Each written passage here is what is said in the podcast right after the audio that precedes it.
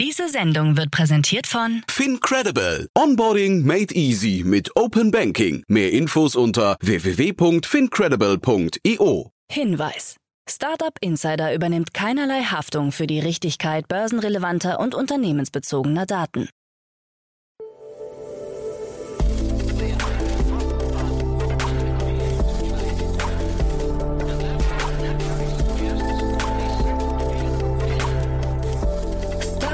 Insider Daily. Morgen Update. Einen wunderschönen guten Morgen und herzlich willkommen zu Startup Insider Daily. Mein Name ist Jan Thomas. Heute ist Freitag, der 21. Januar. Ja, und das sind heute unsere Themen. Flixtrain plant einen massiven Ausbau seiner Züge. Sherry Ventures verkündet das Closing seines vierten Fonds. Telegram soll endgültig aus den App Stores verbannt werden. Meta plant die Integration von NFTs. Und bei Crypto.com ist wohl mehr Geld gestohlen worden als zunächst verkündet. Heute bei uns zu Gast im Rahmen der Reihe Investments und Exits zum ersten Mal Dorothea Gotthard von Capnemic. Sie vertritt Olaf Jacobi und hat das großartig gemacht, muss ich sagen. Und wir haben zwei tolle Investments diskutiert, zwei sehr unterschiedliche Investments. Eins im Bereich PropTech, Immobilien bzw. Bausegment und eins im Bereich Education oder Edutainment für Kinder. Also das eine eine große Runde, das andere eine kleine Runde. Also es könnte unterschiedlicher nicht sein. Trotzdem gibt es ein paar Parallelen. Darüber sprechen wir gleich nach den Nachrichten mit Frank Philipp. Wie immer der kurze Hinweis auf die weiteren Folgen heute. Um 13 Uhr geht es hier weiter mit Ante Spittler. Er ist der Gründer und CEO von Moss und er war ja schon öfters hier zu Gast. Und woran liegt das? Das liegt an der Taktung, die Moss gerade vorgibt. Denn Moss hat schon wieder eine Finanzierungsrunde abgeschlossen in Höhe von 75 Millionen Euro, eine Series B. Und Moss wird dadurch mit 500 Millionen Euro bewertet. Da geht es also richtig voran. Das solltet ihr euch anhören, wenn ihr euch für den Fintech-Bereich interessiert oder wenn ihr wissen möchtet, wie eine gute Investmentstrategie aussieht. Denn ich finde, da macht Moss ziemlich viel richtig. Ist ein sehr spannendes Gespräch geworden. Das, wie gesagt, um 13 Uhr. Und um 16 Uhr begrüßen wir Stavros Papadopoulos. Er ist der Co-Founder und Managing Director von Lendes. Ich kann leider noch nicht verraten, warum er bei uns zu Gast sein wird, denn es gibt eine Sperrfrist. Ihr kennt das ja. Manchmal bekommen wir Nachrichten vorab, dann haben wir ein Embargo, dann dürfen wir noch nicht drüber sprechen. Und so ist es leider auch hier. Die News wird erst nachher verkündet. Aber umso cooler, wir werden also um 16 Uhr druckfrisch darüber sprechen. Es ist ein tolles Gespräch geworden und der Anlass ist wirklich auch bemerkenswert. So, das wie gesagt das Gespräch um 16 Uhr. Und bevor wir loslegen, noch kurz der Hinweis auf unseren Sonntag. Ihr kennt das ja schon. Sonntag ist bei uns immer Bücherzeit. Meine liebe Kollegin Annalena Kümpel begrüßt Christian Sachsenhammer, der sein Buch vorstellt. Startups, die Finanzierung auf Kurs bringen, wie sie Investoren von ihrer Story überzeugen. Und Christian weiß, wovon er spricht. Er ist Managing Director der mittelständischen Boutique Investmentbank Sachsenhammer Co. Corporate Finance GmbH und hat also insgesamt schon mehr als 250 M&A-Transaktionen begleitet.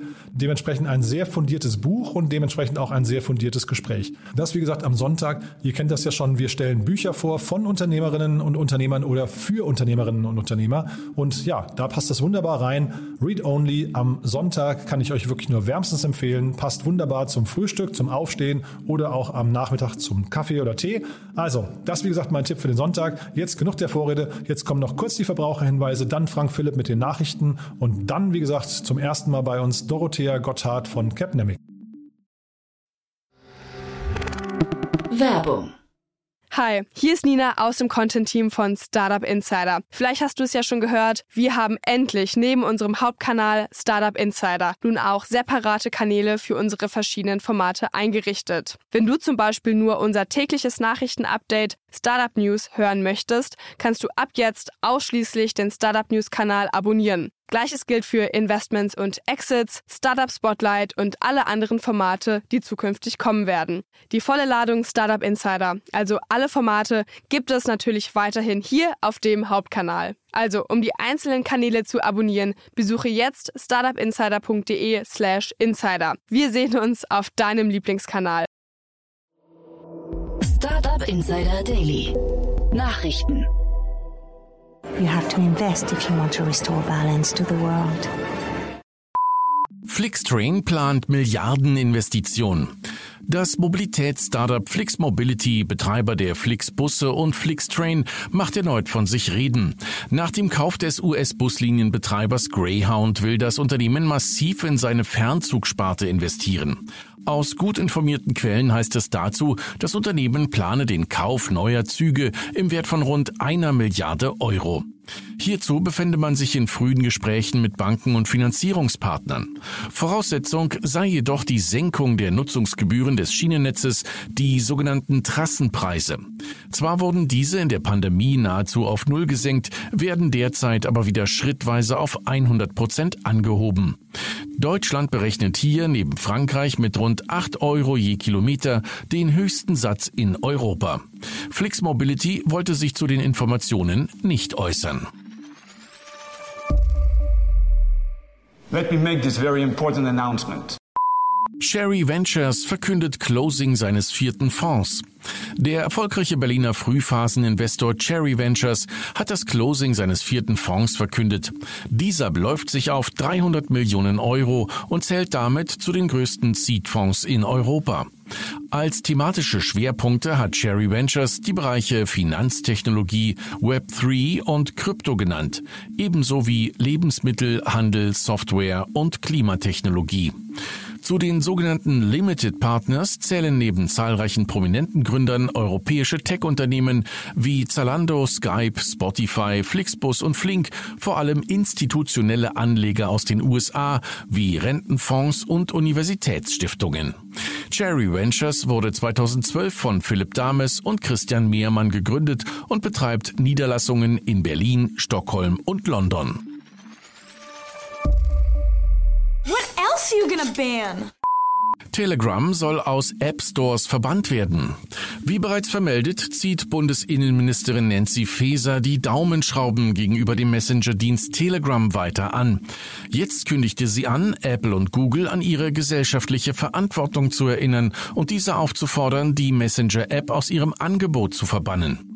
Das soziale Netzwerk Telegram und vergleichbare Anbieter dienen Menschen in Deutschland als Vernetzungsebene von Querdenkern, Corona-Leugnern und Rechtsradikalen, hieß es in einem gemeinsamen Papier der Innenminister. Man wolle diesem Problem gemeinsam mit den europäischen Partnern begegnen und unsere Erwartungen auch auf hochrangiger politischer Ebene deutlich vertreten. EU-Parlament will das Erheben persönlicher Daten einschränken.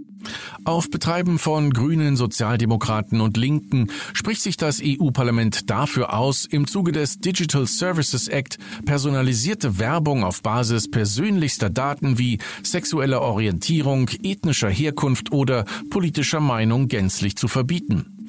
Der SPD-Abgeordnete Timo Wölken vergleicht ihn mit einem neuen digitalen Grundgesetz für Europa, der die Internetgesetzgebung auf ein völlig neues Fundament stellen wird. Auch Bundesjustizminister Marco Buschmann von der FDP lobte das Gesetzesvorhaben. Die Plattformen dürfen Beiträge künftig nicht willkürlich löschen, teilte er mit. Zugleich nehme das Gesetz die Plattformen in die Pflicht. Sie dürfen es nicht hinnehmen, wenn ihre Dienste zur Verbreitung strafbarer Inhalte missbraucht werden. Instagram startet Testphase für Abo-Modell. Das soziale Netzwerk Instagram testet ein neues Feature, das die Plattform grundlegend verändern könnte. Creators können ihre Kanäle ab sofort in einen kostenpflichtigen Bereich umwandeln, der von Nutzern zu Preisen zwischen 99 Cent und 99,99 Dollar abonniert werden kann. Dieses Feature war bereits im November angekündigt worden und geht jetzt in die offizielle Testphase. Meta-CEO Mark Zuckerberg hatte den Test gestern in einem Facebook-Post angekündigt. Abonnements auf Instagram werden Kreativen helfen, mehr zu verdienen, indem sie ihren engagiertesten Followern Vorteile wie Zugang zu exklusiven Lives und Stories bieten. Meta plant Integration von NFTs bei Facebook und Instagram. Und nochmal Meta. Laut Medienberichten arbeitet der Konzern an der Integration von NFTs in seine größten Plattformen Facebook und Instagram. Wie die Financial Times berichtet, haben die Entwicklerteams bei Facebook und Instagram bereits eine Funktion in Planung, mit der Inhaber von Konten ihre NFTs per Social Media Plattform anzeigen können.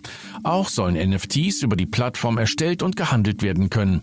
Ebenso sei es wahrscheinlich, dass Facebooks unlängst vorgestellte digitale Geldbörse Novi hierbei eine zentrale Rolle zukommt. Google erweitert Kryptostrategie. Der Internetgigant plant eine Erweiterung seiner Finanzdienstleistungen und eine enge Verzahnung mit seiner Kryptostrategie. Man wolle seinen Nutzern das Halten von Kryptowährungen über digitale Karten ermöglichen. Vor diesem Hintergrund berichtet Bloomberg über eine neue Schlüsselpersonalie. Google engagiert Arnold Goldberg, einen ehemaligen PayPal-Vorstand, der bei Google künftig die Abteilung Payments leiten werde. Bill Reddy, Googles President of Commerce, erklärte, dass man mit der neuen Strategie der hohen Nachfrage nach Kryptowährungen seitens der Nutzer und Händler nachkommen wolle. We've been robbed. Crypto.com muss Diebstahl von 33 Millionen Dollar einräumen. Die aus Singapur operierende Handelsplattform für Kryptowährungen und NFTs, Crypto.com, gilt als einer der größten Handelsplätze seiner Art weltweit. Nach einer diffusen Kommunikation, die mehrere Tage angehalten hatte, musste das Unternehmen jetzt einräumen, dass 483 seiner Kunden gehackt wurden. Dabei seien insgesamt 4.836,26 Ether im Wert von mehr als 33 Millionen Dollar gestohlen worden. Anstatt die bestohlenen Mitglieder unmittelbar zu informieren, hatte Crypto.com angekündigt, in Kürze alle Abhebungen zu blockieren, da eine kleine Anzahl von Nutzern verdächtig verdächtige Aktivitäten in ihren Accounts gemeldet hätten. Im zweiten Schritt hatte Crypto.com dann mitgeteilt, dass 15 Millionen Dollar gestohlen wurden, was die Blockchain-Analysefirma PackShield öffentlich bezweifelte und die Höhe des Diebstahls auf mindestens 4600 Ether bezifferte.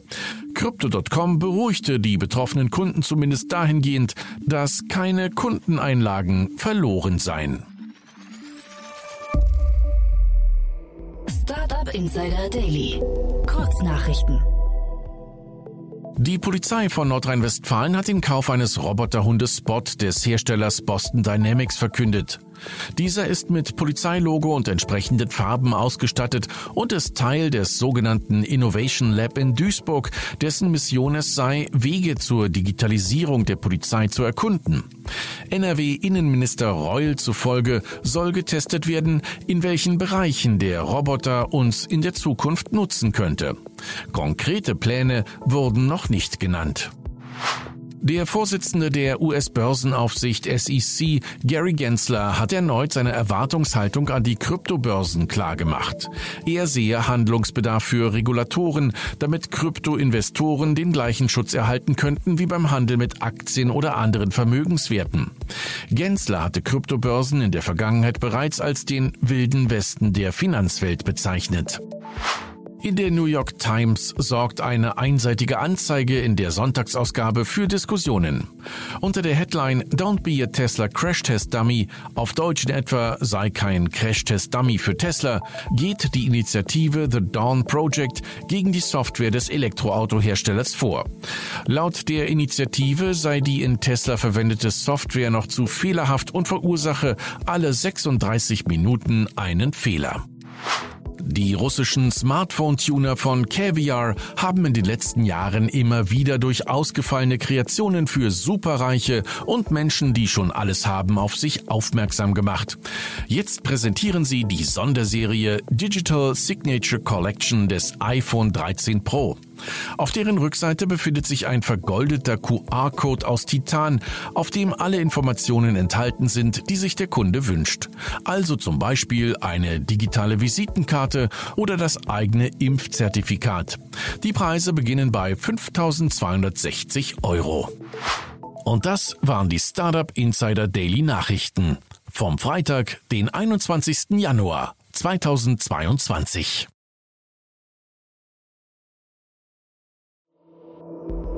Startup Insider Daily. Investments und Exits. Toll, ja, ich freue mich sehr. Dorothea Gotthard ist hier von Capnemic Ventures. Hallo Dorothea. Hi Jan, vielen Dank, dass ich dabei sein darf. Ich freue mich wirklich sehr. Du vertrittst Olaf Jacobi, der ja schon oft hier zu Gast war. Und ja, ich freue mich sehr auf ein tolles Gespräch jetzt. Vielleicht stellst du dich mal vor und sagst auch vielleicht für die, die äh, Capnemic Ventures jetzt noch nicht kennen, was ihr genau macht. Sehr gerne. Ähm, also ich bin Investment Managerin bei Capnemic, äh, mache bei uns das Berliner Büro und Capnemic ist ein klassischer Frühphaseninvestor. Heißt, wir investieren in Technologieunternehmen ab der Pre-Seed-Phase, mittlerweile, früher war es ein bisschen später, bis zur A-Runde. Ähm, Fokus liegt hierbei, ich habe es schon gesagt, auf Technologie, äh, primär auf Software und auf Unternehmen aus dem Dachbereich. Also sind wir auch aufgeteilt mit Büros in Köln, Berlin, München und genau, schauen uns da alles Mögliche an, äh, viel im B2B-Software-Bereich, aber ähm, auch mal hier und da ähm, ja, andere Themen, Consumer. Ausnahmen bestätigen die Regel. Und wenn du sagst, äh, früher war es ein bisschen später, ist wahrscheinlich dem geschuldet, dass die Tickets immer größer werden, ne? Ja, absolut. Absolut das zum einen. Und wir haben uns auch gesagt, es macht einfach viel Freude, mit Gründerinnen und Gründern ganz von vorne zusammenzuarbeiten. Ähm, deswegen kam jetzt für uns der logische Schritt, noch was früher zu Das finde ich auch die spannendste Phase, muss ich sagen. Wenn's, wenn, also, ne, da, da, da, ist, da überwiegt die Idee. Ich meine, da ist das Gründerteam muss natürlich äh, stimmen, aber da sieht man halt immer noch dieses Leuchten in den Augen für, ey, ich habe eine Idee, die die Welt verändert. Ne? Da ist man noch nicht Absolut. so geerdet als Gründer. Ja, ja. ja. Ne? Nee, kann ich total nachvollziehen. Aber du hast heute zwei Themen mitgebracht, da kann man eigentlich fast sagen, das sind ja die beiden Phasen von euch. Einmal das, ja. ne, was ein bisschen später ist und dann eins, was ähm, dann, glaube ich, noch sehr early stage ist. Ne? Absolut. Und auch von den Themen her ein klassisches äh, B2B-Software-Thema und dann äh, eins, was ein bisschen abgeht. Aber ja, ich freue mich auf jeden Fall, die beiden Themen mit dir zu besprechen. Super. Dann gehen wir zuerst nach Wien, glaube ich, ne? Exakt. Das erste Thema, was ich mitgebracht habe, ist Planradar, was ja jetzt äh, sehr groß in der Presse war. Planradar, ähm, der Name sagt es schon, es geht ums Planen und äh, konkret ist es eine SaaS-Lösung für die Dokumentation und Kommunikation im Bau und auch im Immobilienbereich. Ähm, was heißt das jetzt ganz genau? Äh, vielleicht kann ich jetzt direkt schon mal ein bisschen reingehen, so wie ich mir auch gerne Themen anschaue, mhm, nämlich super. in die Prozesse klassisch und in die Prozesse mit der Lösung. Ähm, ich weiß nicht, äh, wie viele der Zuhörerinnen und Zuhörer schon mal im Hausbau involviert waren und es geht hier auch eher an Unternehmen, aber es ist so klassischerweise, wenn ähm, Immobilienprojekte durchgeführt werden, äh, gibt es Tausende von Mängeln. Also ich habe gelesen bei Planradar auf der Homepage im Durchschnitt auf 10 Quadratmeter Baufläche kommt mindestens ein Mangel. Das kann sein ein Riss in der Wand oder die Steckdose passt nicht oder was weiß ich. Also eine lange Liste an Themen. Und klassischerweise ist es das dann so, der Bauleiter läuft mit seinem Klemmbrett und seinem Stift durch die Baustelle und notiert alles auf seinem Zettelchen, was jetzt hier falsch gelaufen ist. Ähm, hört sich schon nicht sehr digital an und ist es natürlich auch nicht, weil danach geht er dann an seinen Schreibtisch, er oder sie, äh, schreibt das alles nochmal auf in seinen Computer, ruft bei den verschiedenen ähm, Service-Dienstleistern an, bei den verschiedenen Bauunternehmen und klärt dann all diese Mängel. Und äh, wie man sich vorstellen kann, geht da eine ganze Menge schief, einfach weil die Kommunikation ineffizient ist, das doppelt so lange braucht, weil man diesen Medienbruch hat. Und ähm, das ist das Problem, wo die Planradar ansetzt. Ähm, die haben den Prozess digitalisiert, äh, indem man mit Planradar auf dem mobilen Endgerät durch die Baustelle läuft und dann diese ganzen Mängel quasi direkt in der App äh, anmerken kann. Man kann Fotos machen, man kann sogar, habe ich gesehen, äh, kleine Voice-Snippets mit rein äh, mit reinpacken, kann das alles direkt auf dem Lageplan ähm, dokumentieren, wo genau der Mangel ist. Äh, und das wird dann auch automatisch, beziehungsweise man muss natürlich erst die anderen Stakeholder anlegen, aber das kann dann direkt äh, kommuniziert werden mit beispielsweise dem Elektriker, der eine Nachricht bekommt, hey, die Steckdose hier, da gibt's ein Problem. Ähm, das ist so in a nutshell das, was äh, Planradar macht. Mhm, das sieht man schon. Also zum einen, es ist natürlich eine total, was nicht plausible Lösung, finde ich. Ne? Wenn du sagst Zettel und Stift oder auch Fotoapparat, wird plötzlich irgendwie hier in einer Lösung zusammengefasst und sehr, sehr, weiß nicht, von der UX, von, von der der, von der Usability ähm, sehr, sehr zugänglich gemacht. Das macht total Sinn und zeitgleich ist es natürlich auch ein total boomender und sowieso schon großer Markt, ne? Ja, das, äh, das kann man wohl sagen. Äh, um mal so eine Zahl in den Raum zu werfen. 150 äh, Milliarden Euro ist in Deutschland alleine die Bauindustrie groß. In Deutschland? Ja, in Deutschland. Und das hört sich schon viel an, aber wenn man das jetzt nochmal so ein bisschen konkretisieren möchte, das sind 10 bis 15 Prozent, je nach Quelle, vom ganzen GDP ähm, dennoch eine der drei wenigsten digitalisierten Industrien. Also man merkt schon so, da müsste mal was passieren. Ich hatte hier mal Cosuno, ich weiß nicht, ob du die kennst mal im Podcast, ähm, die machen so, die verbinden, weiß ich, Architekten, Real Estate äh, ähm, Entwickler und so weiter, ähm, alle auf einer Plattform. Und dann habt ihr ja, glaube ich, auch ein Unternehmen, das heißt Capmo, ne? Ähm, genau. Das Capmo, ist auch so ein bisschen, also ähm, wir, so ein bisschen wie beim Fintech-Bereich. Da kommen von verschiedenen Seiten kommen die Leute und die Unternehmen und treffen sich dann alle irgendwo wahrscheinlich, ne?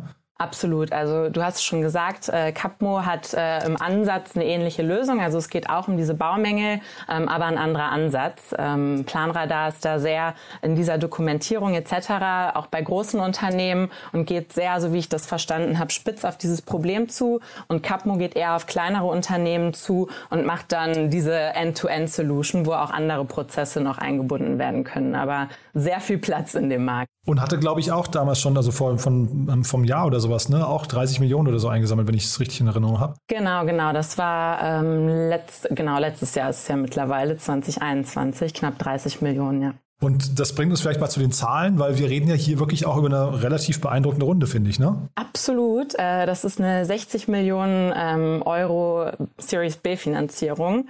Und ähm, wie ich gelesen hatte, auch die drittgrößte B-Runde in Österreich. Also auch schön zu sehen, dass da das Ökosystem floriert.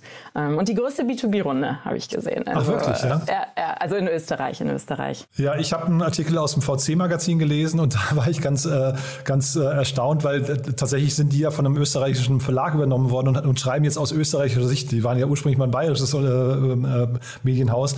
Das war jetzt für mich so der erste, das erste Mal, dass ich gesehen habe, hoppla, die gehören jetzt nach, nach Österreich. Bereich. Aber es ist wirklich äh, sehr faszinierend. Wollen wir mal die äh, Investoren durchgehen? Sehr gerne, sehr gerne. Ähm, damals in der Seed-Runde sind schon äh, echt äh, große und bekannte Namen eingestiegen. Einmal Cavalry, die ja auch äh, häufig bei dir zu Gast sind. Dann der AWS Gründerfonds, der in Österreich sehr viel äh, Frühphaseninvestitionen macht. Und die Berliner Volksbank, ähm, also deren CVC in der Seed-Runde damals. Und dann, ähm, das Unternehmen gibt es auch schon was länger. Das hatten wir, glaube ich, noch gar nicht gesagt.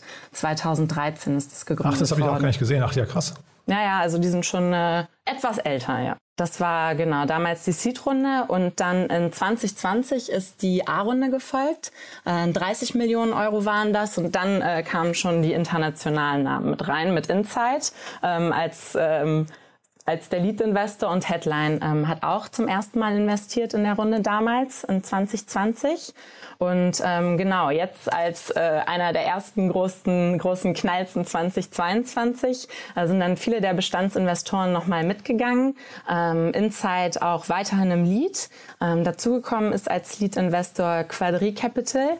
Das ist ein französischer Growth-Investor, der nicht nur ähm, Startup-Investments macht, also Direktinvestments, sondern auch Fund-in-Fund-Investments interessanterweise auch LP von Insight. Ähm, ich weiß nicht, ob die in der A-Runde auch schon dabei waren, das konnte ich nicht ganz rausfinden, aber auf jeden Fall jetzt der gemeinsame Lead von äh, Insight mit LP, also interessante Konstellation auch. Total, ja, das wusste ich gar nicht, dass die da verwandelt sind. Aha, spannend. Ja, wenn man manchmal da alles, alles verwandelt irgendwie, ja. ne? Aber ja, fand ich auch sehr interessant, diese Konstellation.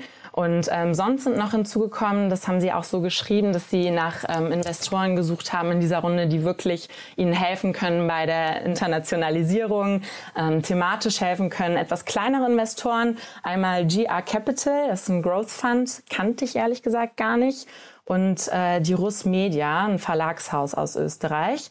Und dann ähm, ein weiterer Fonds aus Deutschland, PropTech One, die ja auch diese Woche mit ihrem äh, großen neuen Fonds-Announcement äh, ja, in den Medien waren. Also das sind die drei neuen Investoren. Mhm. Ja, PropTech One kennt man gut, ne? Nico Samios ist ja. das und ich komme jetzt gerade nicht auf den Kollegen mhm. Anja, ich, äh, äh, seine Kollegin, den Namen ist mir jetzt gerade entfallen, aber die haben auch ihren 50 Millionen Fonds gerade ähm, geclosed, glaube ich, ne?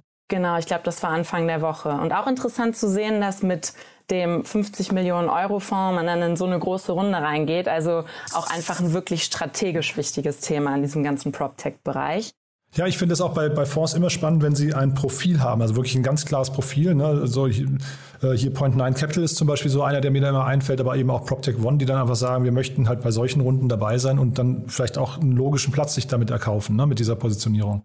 Absolut und auch für äh, Planradar super interessant, weil PropTech One ja viele LPs aus diesem Bereich auch hat und sich damit ähm, ja sehr sehr gut äh, da beweisen kann, ja. Und ich habe gelesen, 200 neue Arbeitsplätze wollen sie schaffen. Das ist auch ganz schön enorm. Ne? Also da, das, das klingt so, als sind die wirklich jetzt gerade nochmal am Durchstarten. Das äh, ist äh, eine ganze Menge. Ich glaube, es ist fast eine Verdopplung von der aktuellen Mitarbeitendenanzahl. Also wirklich äh, signifikant. Die Runde soll aber ja auch genutzt werden, um noch internationaler zu werden. Ähm, ich hatte gelesen, USA, Australien und äh, sogar auch Asien. Das heißt, ähm, ja, da braucht man natürlich auch viele Leute, um all diese Märkte anzugehen. Und äh, weißt du, was die Software kostet? Ich hatte jetzt gar nicht geschaut. Ne? Ich hatte jetzt nur gesehen, sie haben so knapp 15.000 Kunden ne? und 100.000 Anwender. Das klingt schon wie richtig gut. Und wahrscheinlich ist es ja so, dass sie, also das Modell wird ja wahrscheinlich, ich vermute mal, so ein bisschen auch so Login-Effekte haben. Ne? Du wirst wahrscheinlich die Leute einmal akquirieren und dann sind sie halt wahrscheinlich irgendwann dauerhafter Nutzer. Ne? Absolut. Ich kann dir leider nicht sagen, wie die Preispunkte aussehen. Äh, da müsste ich lügen. Ähm, hatte ich auch nicht gefunden auf der Seite, wie man ja so oft im B2B-Software-Bereich das Thema hat. Ähm, aber ja, absolut. Ich meine, wenn man einmal seine ganze Kommunikation über diese über dieses Tool laufen lässt, dann ist man auch nicht ganz so schnell weg. Ähm, also ja. Ja, ja, ich kenne das bei mir zum Beispiel von Evernote. Ne? Da bin ich auch, ich, also da bin ich irgendwann mal, weiß nicht, habe ich damit begonnen. Und obwohl es mich mittlerweile nervt, weil ich merke, die, die wird immer schlechter, die Software. Also der, der, der Weg davon weg ist ein zu, zu aufwendiger, muss ich leider sagen. Ähm, Absolut. Ja, und wahrscheinlich ist es da ein bisschen ähnlich. Du, dann lass uns mal, du hast ja noch ein zweites Thema mitgebracht. Das ist dann jetzt so eine ganz frühe Geschichte, wie gesagt, ne? ja, das ist eine ganz frühe Geschichte und ähm, auch ein sehr anderer Markt an sich. Mhm. Dennoch gibt es Parallelen, weil es ist äh, definitiv ein anderer, riesengroßer, unterdigitalisierter Markt. Ähm, und zwar sind wir jetzt von Construction Tech in den Education Tech Bereich gegangen. Äh, das Unternehmen, was ich mitgebracht habe, ist Buja. Ich hoffe, ich spreche das richtig aus. Ähm, Buja ist ein sehr junges Unternehmen, die gerade, also die sind 2020 gegründet worden, haben jetzt gerade ihre Seed-Runde abgeschlossen und ähm, ja, sind ein Bildungs-, eine Bildungsplattform für Passion Topics, um es mal jetzt unübersetzt zu sagen. Heißt Aha. Passion Topics, was ist das? Alles, was so ein bisschen abgeht von der klassischen Nachhilfe, wo es ja auch bereits viele Player am Markt gibt. Ähm, also was kannst du dir ja vorstellen? Ich hatte gesehen, Programmieren, Instrumente, äh, Kochen, Kinder-Yoga, Yoga, eine ganze Bandbreite an Themen. Und viele auch, glaube ich, Gruppenkurse, ne? also Einzelkurse und Gruppenkurse. Äh, ich habe mir die Seite auch angeguckt, also die ist für mich total logisch. Ja, ich, also da gibt es gar nichts dran zu rütteln. Das ist jetzt nicht das spannendste Thema, aber auf der anderen Seite, also jetzt spannend im Sinne von, äh, ich, ich gründe was, was die, was die Welt total aus den Angeln hebt oder was, was noch nie da gewesen ist. Zeitgleich ist es eine Sache, ich glaube, wenn man sich das einmal richtig, richtig gut runterschreibt, seine Roadmap, dann ist das eine Sache, die, die, die wird einfach ich weiß nicht, ausgerollt, ne? Absolut. Und äh, ja, vielleicht jetzt nicht das äh, Ich verändere die Welt-Thema, obwohl ich da sogar sagen würde, na, ich weiß gar nicht. Ich meine, jetzt über die Pandemie hat man ja wirklich äh, substanzielle Defizite in dem ganzen, äh, in dem ganzen Bildungsmarkt mitbekommen. Und äh, Kinder sind so viel auf der Strecke geblieben, leider. Und jetzt gibt es diese riesige Chance der Digitalisierung. Endlich wird online akzeptiert. Und ähm, ich glaube, das ist ein sehr spannender Zeitpunkt, wie man ja auch an verschiedenen anderen Runden in der letzten Zeit, beispielsweise Go Student, ein anderes österreichisches Unternehmen sehen kann. Äh, das heißt, es sehen nicht nur äh, Eltern so, das sehen auch Investoren so, Kinder hoffentlich auch. Die sind ja äh, das Wichtigste an diesem Businessmodell, aber sehr interessant auf jeden Fall. Absolut, das klang auch fast zu despektierlich, was ich gerade gesagt habe, weil so, so ist es gar nicht gemeint. Das ist ein Thema, glaube ich, was mega notwendig ist. Ich hatte gerade, ich hatte gerade äh, schon mehrfach die Debatte, zum Beispiel auch, ich hatte den, den Felix von Go Student hier im, im äh, Podcast, mit dem habe ich darüber gesprochen, dass ja eigentlich ein Go Student davon lebt, dass das Bildungsangebot der ja, der, der, der eigentlichen Schulen, der Lehrträger einfach nicht gut genug ist. Ne? Und ähm, das hier spielt so ein bisschen da rein, wobei du hier ja auch das Thema Passion gerade genannt hast.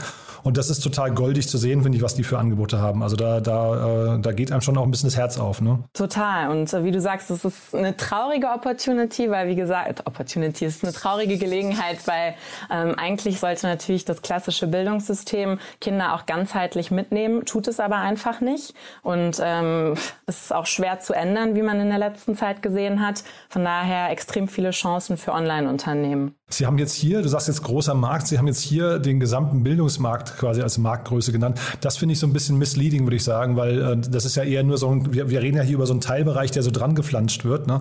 Ähm, ja, weißt du, was ich meine? Also ich würde jetzt sagen, das ist vielleicht nicht der Gesamtmarkt, den man sich angucken muss, aber wahrscheinlich ist es trotzdem so. Ich könnte mir vorstellen, dass, dass Eltern, wenn sie zu Hause sitzen und gerade keine Zeit für die Kinder haben, bevor das Kind dann vor den Fernseher gesetzt wird, sagt man lieber, ich zahle dir hier für fünf Euro einen Gruppenunterricht und dann machst du halt eben bei irgendwie einer, also vielleicht ist es eher so gefasst, das Edutainment oder Edu, was nicht, äh, Entertainment-Thema, was davon irgendwie noch ähm, mit reinspielt vom Markt her, ne? Ja, und vom Markt her äh, absolut misleading, wie du schon sagst. Ähm, also Sie hatten ja gesagt, 133 Milliarden steht, glaube ich, in der Pressemitteilung. Genau, ja. Äh, Bildung in Deutschland. Ich hatte mal geschaut, EdTech, also wirklich Technologie. Äh, und da sind es global schon nur 90 Milliarden, 90 Milliarden US-Dollar. Das heißt, da sieht man diese extreme ja, Schere zwischen digital und nicht digital. Interessant hier aber, fast 20 Prozent Wachstumsrate soll dieser ganze Technologiebereich haben. Das heißt, noch noch kleiner, aber ähm, sehr interessanter Markt. Total. Ja, wobei ihm natürlich gerade auch so ein bisschen China flöten geht. Ne? Da haben wir noch so ein bisschen das Problem, dass da der Education-Markt ja so ein bisschen durcheinander gerät oder zumindest dieser, dieser ganze Online-Education-Markt. Ähm, wir haben jetzt hier noch nicht über die Zahlen gesprochen. Ich glaube, denen äh, in, der, in dem Stadium, wo die gerade sind, ist ihnen fast egal, ob der Markt 90 Milliarden oder 130, 33 Milliarden groß ist. Ne? Das kannst du wohl sagen. Also die Gründer Björn Schmuck und Max Otterbach haben gerade ihre 1,8 Millionen Euro Seed-Runde abgeschlossen. Ähm, das heißt, äh, definitiv nicht in der Nähe von äh, Milliarden. Milliarden Euros. Genau, und ich glaube, eine reine, äh, eine reine Business Angel Runde, ne? Ja, exakt. Ähm, die Business Angels, ich konnte nicht alle finden. Ich habe jetzt nur zwei gefunden, Moritz Thiele und Andreas Kupke. Ähm, das sind die Finanzcheckmacher. Ähm, und ansonsten kann ich dir nicht sagen, wer mit eingestiegen ist. Sicherlich viele Leute, die auch Erfahrungen in dem Bereich haben. Muss man mal gucken, was man noch aus dem Handelsregister rausbekommt. Aber noch keine VCs, ne? Noch keine VCs, nee. Obwohl das Thema natürlich bei VCs auch schon ähm, sehr angekommen ist. Äh, wir hatten es gerade schon gesagt. Äh, einmal Go Student in, mit DN, Softbank, Cotu, dann äh, unser Portfoliounternehmen Cleverly auch, auch in dem Bereich. Stimmt, ja. Sofa Tutor mit Acton. Lopen und Frederik Harkor, ne? Ja, genau, ja. genau. Lingo Kids, HV. Also es gibt eine ganze Reihe von äh, VCs, die auch in dem Bereich gehen. Nee, also wirklich sehr, sehr spannend. Aber ich glaube auch tatsächlich, das sind, also ich hatte jetzt mit dem, mit dem Felix von äh, Ghost Student darüber gesprochen, dass sie jetzt auch dazu kaufen. Ich könnte mir vorstellen, wenn jetzt hier so ein Unternehmen, so Buja, wenn die, wenn die so ein Thema schnell ausrollen, vielleicht wird das auch relativ zügig gekauft. Ne? Ähm, das ist ja oft dieses ähm, Buy or Build, ja. Und warum soll jemand wie Ghost Student das selbst bauen? Und zeitgleich ist es natürlich eine tolle, eine tolle Ergänzung. Ne? Ja, also das Kapital haben sie jetzt auf jeden Fall bei Go Student. Und ähm, ja, diese Ergänzung von Schulthemen, klassische Schulthemen und alles, was außerhalb der Mathe, Deutsch, Englisch Fächer passiert. Ähm, sicherlich eine logische Ergänzung in Zukunft. Mhm, genau, und dieses Thema M&A-Transaktionen bei, bei Startups, also GoStudent habe ich das gesehen, auch bei eurem Portfoliounternehmen ähm, Staffbase ist auch ein gutes Beispiel für welche, die immer wieder dazu kaufen. Ich glaube, das kommt jetzt mehr und mehr. Dann kann es manchmal auch sein, du guckst einfach nur, welches schnell wachsende Unternehmen braucht welches Feature und baust es dann halt für die, ne? Absolut. Und ich glaube, bisher haben wir es halt noch nicht so viel gesehen hier im Dachbereich, einfach weil es bis dato nicht allzu viele Unternehmen gab, die das nötige Kapital hatten. Aber mit dem größer werdenden Ökosystem ist es äh, immer mehr möglich. Und äh, wie man sieht, du hast gerade schon einige Beispiele genannt, äh, kommt das auch immer mehr. Also spannende Zeiten für äh, das Dachökosystem, ja. Ja, ich glaube 19 Milliarden war die Zahl aus dem äh, EY-Report, der gerade oder der KPMG-Report, der gerade rauskam, äh, wurden im letzten Jahr in Deutschland investiert in Startups. Also 19 Milliarden, da geht schon die eine oder andere, eine oder andere Transaktion kann man damit schon machen. Ne? Absolut, ja. absolut. Immer noch nicht genug, aber ja. es wird mehr. Super. Du, ja, also sehr, sehr spannend. Haben wir denn zu beiden Themen was Wichtiges vergessen aus deiner Sicht? Ach, sicherlich viele wichtige Dinge, mhm. aber ähm, einfach äh, wirklich interessante Themen, die, denke ich, äh, viele Prozesse wichtiger machen, sei es Schule, sei es der Bau. Ähm, ja, und äh, wir drücken allen die Daumen. Total. Also Planradar habe ich verstanden, die hätten sich früh bei euch melden dürfen. Aber, aber eigentlich kann man auch sagen, wenn du gerade sagst, Cleverly, Buja hätte auch zu euch gepasst, ne? Absolut, absolut. Vielleicht damals noch, ähm, also das ist damals, sind ja auch jetzt erst ins Fundraising gegangen. Ähm, vor ein paar Jahren hätten wir das noch nicht gemacht, aber wie gesagt, Cleverly haben wir jetzt auch gemacht. Also wenn das Problem groß genug ist, wir starke Gründer und Gründerinnen sehen, ähm, absolut. Also beides sehr relevante Themen für uns. Du, Dorothea, das hat mir großen Spaß gemacht, muss ich sagen. Dann freue ich mich, wenn du demnächst mal wieder hier bist äh, als, als Vertretung von Olaf. Ja, herzlichen Dank für die Einladung. Mir war es auch eine Freude und äh, bis bald. Werbung. Hi, hier ist Paul, Product Manager bei Startup Insider. Willst du wissen, welche Startups aus Hamburg, Mannheim oder vielleicht auch Bielefeld sich mit künstlicher Intelligenz beschäftigen? Oder wie zum Beispiel das Portfolio von Earlybird oder HV Capital aussieht? Entdecke all das und noch viel mehr auf unserer Plattform. Kostenlos und ohne Begrenzungen. Unsere Datenbank umfasst über 20.000 Profile aller relevanten Startups, Investoren und Personen, die darauf warten, von dir entdeckt zu werden. Also, wenn ich dein Interesse geweckt habe, schau einfach mal auf unserer Plattform vorbei unter startupinsider.de/slash insider.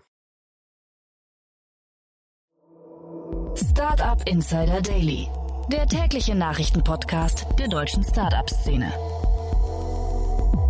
So, das war Dorothea Gotthard von Capnemic. Ich finde, sie hat das toll gemacht. Ich freue mich, wenn wir sie hier öfters begrüßen. Also nichts gegen Olaf, aber das war wirklich eine tolle Abwechslung, hat mir großen Spaß gemacht. Und nochmal kurz der Hinweis auf die weiteren Folgen heute. Um 13 Uhr geht es hier weiter mit Ante Spittler, dem Gründer und CEO von Moss. Ein Fintech aus dem Kreditkartenbereich und Ausgabenmanagementbereich, das gerade so richtig durchstartet, eine 75 Millionen Euro Runde abgeschlossen hat und jetzt mit 500 Millionen Euro bewertet wird. Das wie gesagt um 13 Uhr und um 16 Uhr geht es dann hier weiter mit Stavros Papadopoulos, dem Co-Gründer und Managing Director von Lendes. Ich habe es ja vorhin schon erklärt, ich darf leider noch nicht verraten, worüber wir sprechen, aber ich kann versprechen, es lohnt sich. So, damit genug von meiner Seite. Ich hoffe, wir hören uns nachher wieder. Falls nicht, euch schon mal ein wunderschönes Wochenende. Aber ich sag mal, die beiden Gespräche nachher rechtfertigen, glaube ich, dass ihr wieder einschaltet. So, in diesem Sinne, alles Gute und ja, hoffentlich bis nachher. Ciao, ciao. Diese Sendung wurde präsentiert von Fincredible. Onboarding made easy mit Open Banking. Mehr Infos unter www.fincredible.io.